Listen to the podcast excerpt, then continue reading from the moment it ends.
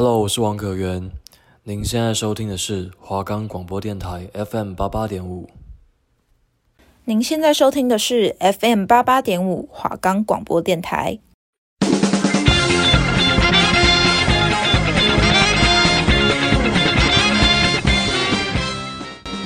还记得童年那时急忙回家打开电视的心情吗？一步步让你热血沸腾，一个个精彩浪漫的传奇。雨乔带你一起用动漫聊生活。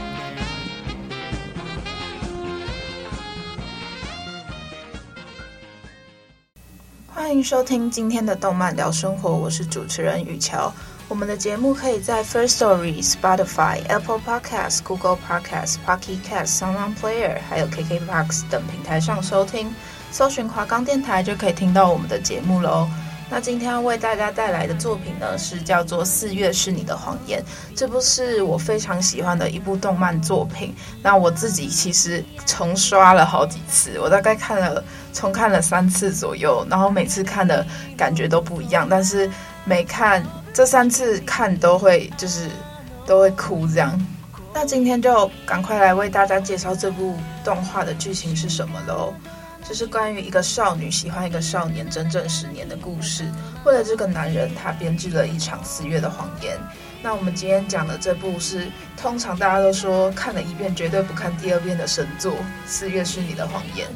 那主角有马公生是一位钢琴天才，但是因为对着妈妈说出“你给我去死”之后，没多久他妈妈便发病去世了。从此之后，公生便仿佛置身于黑暗之中。那每次弹钢琴就会听不到琴声，他认为这是他妈妈对他的诅咒跟报复。这种情况持续了很久。那直到他一遇到一位少女小薰的出现，公生才感觉到自己的世界有了光。在小薰的帮助下，他慢慢的开始重新接触钢琴，但是却得通过印象来弹奏，因为他到现在仍无法听见自己弹钢琴的声音。在公孙和小薰受邀到庆典音乐会的公演上，那小薰选了《爱的忧伤》作为他的们他们的表演曲目，但是公孙却支支吾吾的希望他可以换一首曲子，因为这是他妈妈经常弹奏的音乐，也是他从小听的音乐。这里面有太多关于妈妈的回忆，而且公孙的内心还存有遗憾，觉得他现在听不到钢琴的声音，一直是他的心病，也是妈妈对他的诅咒。但他不知道他妈妈会不会原谅这个一直想要拼命忘记他的自己。当那天公生和小薰忙到很晚才回家，两人骑了一辆单车，骑在优美的星空下，小薰唱起了小星星。到了小薰家，小薰的父母是开蛋糕店的，十分热情地招待了公生。那红子曾经说过，公生听到声音是因为没有被外在的声音给束缚起来。那红子就是他妈妈的挚友，也是从小看着公生长大。那同样，红子也是一位非常有名的职业钢琴家。首先听见的是心中的印象和内心深处响起的声音，所以公生将会拥有将心中所想的音色弹奏出来的技术。那在一次游玩中发生的意外，公生跌落了泳池，下水公生仿佛近身弹琴时的无边黑黑暗。但是随后他从泳池的底下看到光微微透了进来，那这时候是公生跟他们班的朋友们还有小薰一起在游泳池边玩耍，偷偷跑进学校玩。他看到这些光通进来之后，他就相信也许有一天他的生命也会像在海底之中会有光透进他的生命里。那等到音乐庆典这天，小薰居然没有按时出现，大家都在纳闷小薰到底去了哪里。但是最终作为伴奏的公生独自上台了，公生弹奏的钢琴十分像他的妈妈，这让红子十分感动，因为公生又回来了。当初放心不下公生的妈妈拼命的训练他，在床病床上的最后几分钟，全都是在担心公生以后的日子会怎样过。他一直强迫公生不能脱离琴谱。去带有自己的风格弹奏，是因为在比赛的时候，评委很难会去看这些。你只要规规矩矩的遵守琴谱，在比赛上才能拿到真正的高分，否则你会经常被评委认为你就是不尊重。公生用这首曲子告别了妈妈带来的阴影，因为从这一刻起，他弹钢琴不再是为了妈妈，而是为了小薰。观众席上，他也没有看到妈妈的黄龄了，果然那些都是他自己想象的。小薰在这一天病倒了，进了医院。事后他只说是自己撞到了头，但是公生看着穿着病服的他，内心十分的不安，很希望他真的只是小病，但他担心他会不会像妈妈一样彻底消失。好友小庄看到公生在钢琴路上的进步之后，又开始感觉自己要和他的世界格格不入了，只好不断安慰自己只是他的姐姐。然后和男友齐藤进行着不温不火的约会日常。小时候，公生也因为弹钢琴脱离了小庄的世界。小庄没有意识到自己的感情，跟齐藤在一起的时候，却总是只聊公生的事情，聊得特别的开心。于是，小庄的朋友有些的担心，提醒他确认一下自己到底喜欢的人是谁。果然，在公生和小庄一起回家的路上，一如既往的对话，互相开着玩笑。小庄也才发现，公生好像已经长大了，而且自己竟然有一瞬间的行动。可在这时，公生说自己以后要离开这里，去上音乐系的高中。小庄听完后就崩溃的离开了。这一刻，他也才明白自己对公生的感情。而后，他跟齐藤走菜艺的时候，总是想要说些什么，却说不出上话来。结果齐藤却突然跟小庄说，他已经有喜欢的女孩。跟小庄说，或许我们两个不太合适。小庄没有说什么，只是无端的脸，不断的哭泣，因为他知道这是齐藤给自己机会。那个喜欢的女生也许根本不存在。之后他真的跟齐藤分手了，可是小庄还是讨厌音乐。但是在一天深夜的琴房中，小庄还是忍不住向公生倾诉自己伤害了齐藤的事情。但是公生太温柔了，他说：“既然在和不在都一样的话，那就永远在一起吧。”这话说完，小庄就哭得更难过了。他确实不懂音乐，但是他真的很想跟跟公生在一起，于是决定让自己不再沉浸在回忆里，自己也要前进才行。之后，他便开始认真学习，想要报考。公生附近的学校。隔天，公生想要去医院探望小薰，踌躇犹豫了许久，却见到了好友武士的妹妹向佐子。小芷隐瞒身份有备而来，并且成功成为公生的小徒弟。之后的日子，公生都很严格的指导小芷。然而，小芷有一次直接气哭的跑到神社去了。在神社，他终于和公生说了心声。小芷是为了追逐他憧憬的英雄才开始弹钢琴的。一直以来，他都用琴声告诉自己，告诉自己的英雄自己在默默支持他。可是英雄却从小就在追逐有马公生，所以他想要代替英雄打败公生，所以才找上了他。而且他想拜托公生作为他桃园姬表演的外援。随后，公生和小芷聊起了自己喜欢的人小薰，形容他就像云霄飞车一样，把他耍得团团转。但是他又是一个只要存在着就可以将这个黯淡无光的世界变得多彩多姿、非常耀眼和强大的人。说完，公生再次鼓起勇气去了医院。结果听到好友小杜在陪小薰的声音，他难过的离开了。当天，小薰的腿麻痹了，他的病情已经十分严重了。于是他在某一天出现在校园，然后假装在等小杜，因为外人眼中是小薰在喜欢小杜。可在放学路上碰见了公生，小薰就拉着他去百货公司疯狂购物。穿着校服的小薰，公生以为他有去上课，为此还松了一口气。结果跟他回学校拿书包，才发现小薰撒谎，他根本没有去上课。原因今天是医院特批的一点的一天病假，在这一天，小薰和公生一起购物，一一起夜晚的学校冒险，一起回家。天空的星星们都那么的闪耀，两个人的心仿佛近在咫尺。他们都想要是一直这样下去就好了。然而小薰却在单车后座上无声的哭泣起来了，公生却没有问他原因。但小薰知道自己的时间不多了，他催公生努力的练习钢琴，准备十二月份的比赛。他太激动了，导致大家都很惊讶。公生却非常担心他的反常反应，因为他的表现跟当初病重的妈妈实在太像了。小薰还开玩笑的问公生要不要一起殉情，他坦白了自己身体状况不太好，要是当初没有相遇就好了。公生变得更加害怕了，他也拒绝再去探望小薰，因为不知道要和他说什么，也没有心情练钢琴。公生觉得不公平，明明小薰给了他那么多美好的回忆跟东西，他却什么也不能为他做。为了鼓舞小薰不要放弃小提琴，公生主动祈求参加小指学校的桃园季。一直以来，小指都被所有人看好。但是在背后，他们都嘲笑他，只是因为脸蛋好看，所以可以轻松第一名。他的英雄就是自己的哥哥，向作武士。为了证明自己的实力，小指扛着流言蜚语和公生练努力的练习。红子开导哭泣的小指，弹钢琴就是为了在台上的那几分钟展现自己。所有的努力在那几分钟里都会变得非常值得。等到了表演的这一天，公生也很紧张，但他用小薰说过的话安慰了更加紧张的小指。演奏开始前，公生拜托小度等会现场直播给小薰看。在演奏开始，这是个完美的开始。但是中途，公生作为伴奏，突然直接要盖过主角的风头。惊讶的小指随后并不妥协，自如的应对着。现观众们都对小指刮目相看，没想到她是这么优秀的女孩子。公生是个优秀的伴奏，很好的引导小指。小指这些天想要被爱最爱的哥哥注意到自己努力没有白费，而且在舞台上他也找到了弹奏的理由。两人的演奏鼓舞人心，在医院听着演奏的小薰突然坚强地站了起来，空手拉起了他本来想放弃的小提琴，隔着时空和公生一起演奏起来。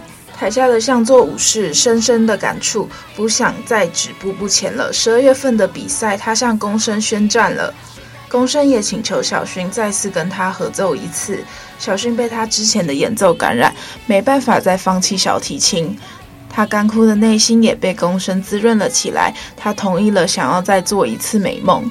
本来决定自暴自弃的小薰，决定接受手术了。即使只能延长一点点时间，他也想拼命挣扎一次，而且每天都努力地做两只小腿的康复训练。公生喜欢小薰，可是小薰一开始说自己喜欢的是小度，公生只好退居成为友人 A。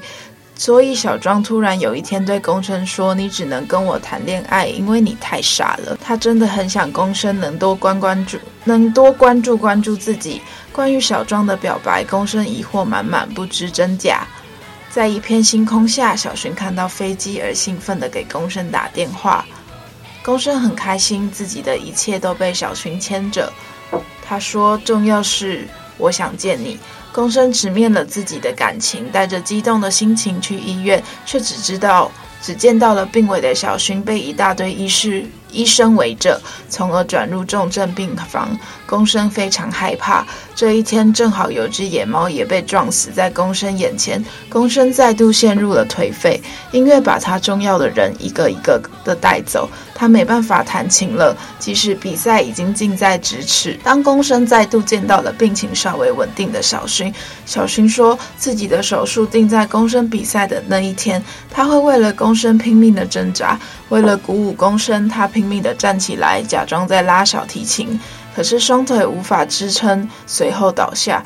他哭着说：“公生一直都在自己的心中，无论何时，公生都觉得小薰非常的漂亮。”等到了比赛这天，为了和小薰的约定，无论如何都想弹好钢琴。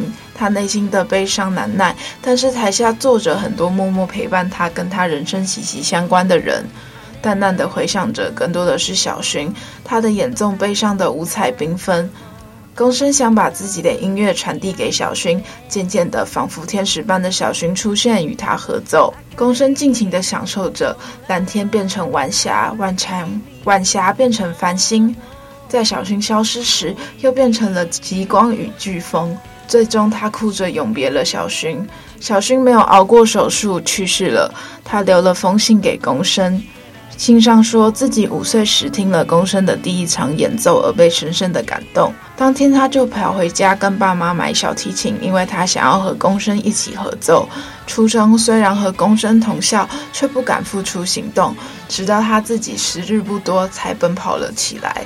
为了不留遗憾，开始随性了起来，而且喜欢小杜只是接近公生的谎言，直接让小庄把自己介绍给公生肯定不行，因为小庄最喜欢公生了。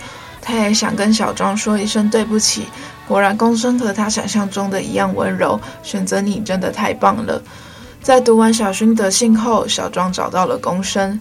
他知道公生对小勋的感情，也知道公生身边的的人一直在离开。他突然鼓起勇气说：“别以为你是自己一个人，他会永远一样像幽灵一样缠着你的。”公生弹着钢琴，小勋的。想着小薰的他，嘴角微微往上扬。小薰早就连鞋都没脱，就住进了他的心房，一辈子都忘不掉了。和宫元薰相遇的春天又要来了，再也没有宫元薰的春天也要来了。入梦落英满薰香，梦醒犹记四月黄。东升的人生是在黑暗和光明之间反复切换，他是常人眼中的天才。但是在雪晴的那段时间，他就像一个机器人一样，在妈妈的教育上成长。虽说不算苦，但在妈妈的严格教育下，丝毫没有情感的演奏，仿佛置身于黑暗也不会挣扎。而反观勋，他同样也置身在黑暗之中，但是他自己就是一道光，走到哪就会把光明带给他人。作为公生的拯救，可是他是把拯救公生当成了自己的拯救。临死前的那段时光，公生就是他人生的全部意义。故事没有出现任何奇迹，就如同现实生活一样，奇迹是很难出现的。结局的那封信是给这部作品最好的收尾和交代，因为一切的开始都是宫元薰先爱上的，早就十年，早在十年就已经爱上了。这就是四月是你的谎言。其实这部动画第一集时的男主角有马公生是个觉得生活周遭毫无色彩的普通中学生。他曾经听说，只要遇上对自己而言特别的那个人，就像齿轮开始转动一般，生活逐渐会变得五彩斑斓。那他在公园邂逅了站在高高的游乐器材上吹响着音乐旋律的女孩。他脱下了高跟鞋，光着脚，全身心享受与音乐静物的少女宫元薰。初次见面留下的美丽印象，过不久后就是少女的暴力对待，就是以此为开端，女孩光着脚丫就一步步的走进宫生的世界中。宫生小时候就被当作天才钢琴家，但自从母亲生病以后，总是以极其严厉的姿态逼迫他练琴，甚至因为家里养的猫曾抓伤他的手，母亲就把猫丢掉了。躬身努力的忍了下来，他喜欢母亲钢琴中温柔的旋律，也是也许是想再见到母亲温柔的笑容，所以他拼了命的练琴，练到每个音符都完美的按照乐谱弹奏。因为母亲时日无多。在宫生一次表演过后，他气得将乐谱丢在他身上怒骂，长期被人取笑。讽刺的是，母亲母亲的提线人偶、人体节拍器的宫生终于爆发了情绪。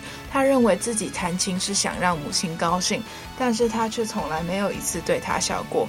愤怒之余，宫生对母亲说了一句：“像你这种人，还是死了算了。”这句话成为公孙对母亲说的最后一句话，也是公孙这辈子的遗憾。居然以这样恶毒的诅咒为诀别，从此母亲如同梦魇般，只要公孙弹钢琴，仿佛见到母亲那宛如惩罚或诅咒般的身影，将他淹没，让他从此听不见钢琴的声音。这些年来，宫生一直认为这是母亲对他的惩罚，但是小薰对他说：“你的体内有许多声音，是自己还没有发现。”而红子阿姨也对宫生说：“听不见声音，才能对音乐有更多的想象空间，更能将曲子演绎成自己想要的样子。”也许这其实也是母亲为宫生留下最珍贵的礼物。小薰与宫生原本预定在第二次合奏的乐曲。小薰坚持要用克莱斯勒的名曲《爱之杯》，宫生原来是排斥的，但是在他各种努力不懈的份上，他也继续乖乖练习。那演奏当日，小薰因病未到，宫生一个人在舞台上演奏了充满母亲气味的《爱之杯》。这首曲子是他的母亲最喜欢的曲子，以这段演奏作为与母亲正式的诀别。那从二十集开始，小薰的病情急转直下。公生因此一蹶不振，觉得自己再也无法弹琴。先是母亲，接着又是小薰，音乐总是载走他最爱的人，让他变成孤身一人。而看穿公生想法的小薰却笑着对他说：“不是还有我在吗？”这句话成为公生最强大的力量。公生找借口说自己一周没碰琴，手指变得僵硬，不可能弹得好。而小薰的病况是已无法久战，但他为了鼓励宫生，他以小提琴家的姿态假装拉琴，在雪中仍然是凛然的小提琴家，那模样非常令人动容。宫生最大的缺点就是总是低着头，低着头就只能看见自己，看不见他人。所以在演奏会这日，小也是小薰接受手术这日，宫生踏上舞台，坐在钢琴前，又低着头。在观众席上的妆因为感冒，一个喷嚏让公生抬起头。有人、老师、学生及观众们都看着他，让公山了解到自己不是一个人。他能坐在这里演奏，都是这些人赋予的。他便将自身体验、人生全倾注在这曲之中，回应给每个人。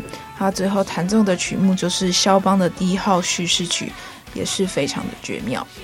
而宫生在结尾弹奏叙事曲，弹弹到中段的时候，宫生与小薰再次合奏，这是以。宫生自己想象的小薰出现，但是他未来他从来没有想过，最后的合奏竟然是以这样的方式完成。在弹奏之中看见小薰，宫生不禁流露出悲伤的神态，强忍着悲伤，以友人 A 身份作为称职的伴奏。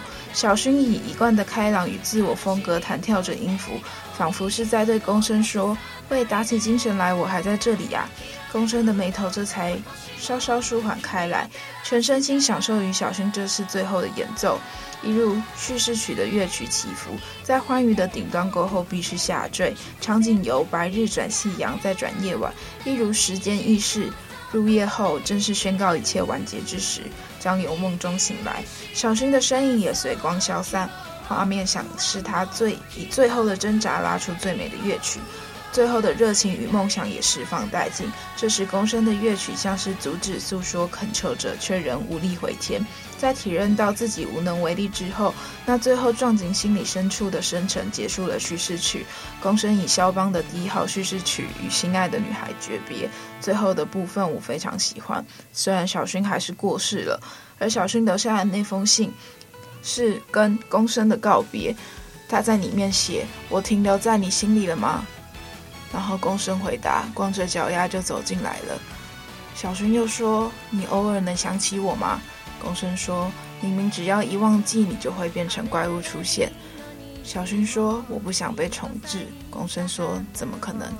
小薰又说：“不要忘记我哦。”宫生就回答一个字：“嗯。”小薰又说：“果然，那个人是你，真是太好了。能传达到吗？要是能传达到就好了。”有马公生，我喜欢你，喜欢你，喜欢你。这段这段动画在结尾出现的时候，真的是哭到爆。他那时候他是以小薰写信给公，就是他过世之后写的一封遗书，也就是那个信给公生。然后他们对话的形式是公生边看着那封信，然后小薰的声音出现在公生的耳朵边，就是围绕在他耳边，然后。他们以这种方式来对话，那时候大家都已经知道小薰就就过世了，然后就非常难过。这部片真的是堪称是神作，因为你完全没有想到一开始小薰就是一个美少年，然后以喜欢小度为理由才进入到了公生的生命里，但其实。你看到中间都不知道，其实小薰是生了一场重病，然后因为他带给大家的样子总是非常的正向，非常的阳光，总是给别人带来正面的影响。那但是他为什么要以小度为借口？因为他很很明显知道小庄是宫生的青梅竹马，他从以前就喜欢小庄，呃，小庄从以前就喜欢宫生，只有小庄自己不知道。这部片就是以女主角为。呃，过世为结束，所以大家都会说这部神作是不想再看第二次，因为不想再受这种心灵冲击第二次。可是我却看了三次，但是我也哭了三次。其实主要一个原因是因为我非常喜欢音乐，我自己本身也会弹钢琴，然后小提琴一直是我非常憧憬的乐器，尤其看了这个，又更想学小提琴。但是因为我家人不允许，因为我妈觉得说我自己弹琴或者什么。做事都是三分钟热度，那如果在学小提琴的话，又要花很大笔的钱在上面，尤其是初学者刚拉小提琴的时候，如果你要在家练习，那根本就是噪音污染，就是滴滴滴，我我爸妈觉得很吵，还不如弹钢琴好的些。而且其实小时候宫生是非常喜欢钢琴的，因为他才刚出生没多久，他妈妈自己也是非常有名的职业钢琴家。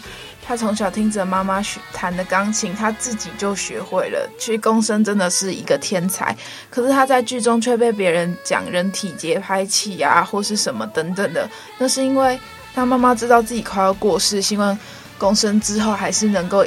一帆风顺的发展自己的长才，所以要非常严厉的要求他一定要完美去照着乐谱弹。可是这相反的就没办法弹出公生自己喜欢的乐音乐的样子，没办法是有自己的方式去诠释这种曲目，来弹出他自己的风格，而是完全照的乐谱弹。所以那时候他小时候常被别人取笑说是人体节拍器，但是他也因此很痛苦。那他弹钢琴其实只是想回到以前跟妈妈快乐弹钢琴的那段时间，妈妈总是非常的温柔。那他在弹钢琴那次比赛，就妈妈死前那个比赛的时候，他就是弹出了属于自己的声音，结果妈妈就非常的生气，因为妈妈很清楚的知道自己没办法再陪公生多久，她希望可以观众还有裁判评审都能拿到高分，最完美的方式来教授与公生。虽然公生非常的痛苦，但其实公生的妈妈也是为了他好。那四月是你的谎言是日本漫画家新川直司的漫画作品，于讲谈社月刊少年 Magazine 二零一一年五月号开始连载至二零一五年三月号完结。那二零一三年也获得讲谈社漫画赏少年部门的奖项。那电视动画是从二零一四年十月开始，在富士电视台的深夜动画时段。诶，Notamin A 中播放。那二零一六年荣获了 SUGOI Japan Award 动画部门的首奖。二零一五年九月四日公布真人版电影，于二零一六年公开。故事的角色设定将由原作的初中三年生改成为高中二年级生，由山崎贤人及广濑铃主演。那在日本富士电视台的节目《一流人士嫉妒的厉害人物》中。漫画《One Piece》也就是《海贼王》的作者尾田荣一郎透露了自己最嫉妒的作品就是漫画《四月是你的谎言》。尾田认为漫画最难表现的就是音乐部分，但是这部漫画的音乐表现手法非常的好，仿佛在漫画中能听到音乐的效果。在受尾田嫉妒后，作品销量大爆发，日本各书店呈现完售的状态，讲谈社宣布紧急重版。动漫在大陆视频网站哔哩哔哩播出时，当时的关注度并不算高，但在播出结束后，令人震撼的收尾让 B 站涌现了大量的二次创作，包括杂谈、Mad 翻唱，其数量可以用铺天盖地来形容。每个人都在用自己的方式去纪念这部作品带给他们的感动，甚至还有出了舞台剧的版本。其实这部动画就不像一般那种美好的。呃，童话般的爱情故事来收尾有一个 happy ending，可是就是因此有了这个结尾，才成就了这部神作。这个结尾太令人震撼了，因为其实大家一开始它的剧情大转折。他一开始大家知道原来小薰其实病得很严重的时候是非常担心，但是会以为他动了那场手术就会把他治好。但是这部动画非常的残忍，他没有那么做，他就是这样让宫原薰这样去世了。所以到现在很多人宫原薰是很多人的心目中的女神，所以到现在提到小薰的时候，大家还是会觉得有一点难过。但我觉得这部作品整个核心是在公生的成长。那我们有马公生虽然他是一个天才，可是他其实比任何人都还努力。就算他不碰钢琴好几年，再也没有比赛，可是，在业界记得他的人还是非常的多。像是里面其中小指的哥哥跟小指哥哥的朋友，他们都一直视公生有马公生为非常厉害的竞争对手，每个人都想要超越他，可是他们都不知道他消失的这几年其实非过得非常的痛苦，沉浸在妈妈的诅咒之中，导致他再也听不到钢琴声。但是在故事结尾，他重新找回了自己，也找回了自己的琴声，开始去学习怎么去诠释自己的声音，想要把自己内心的声音透过音乐来表达出来。我觉得这也是这部作品非常厉害的地方。那我们今天的介绍就到这边结束，我们下周再见，拜拜。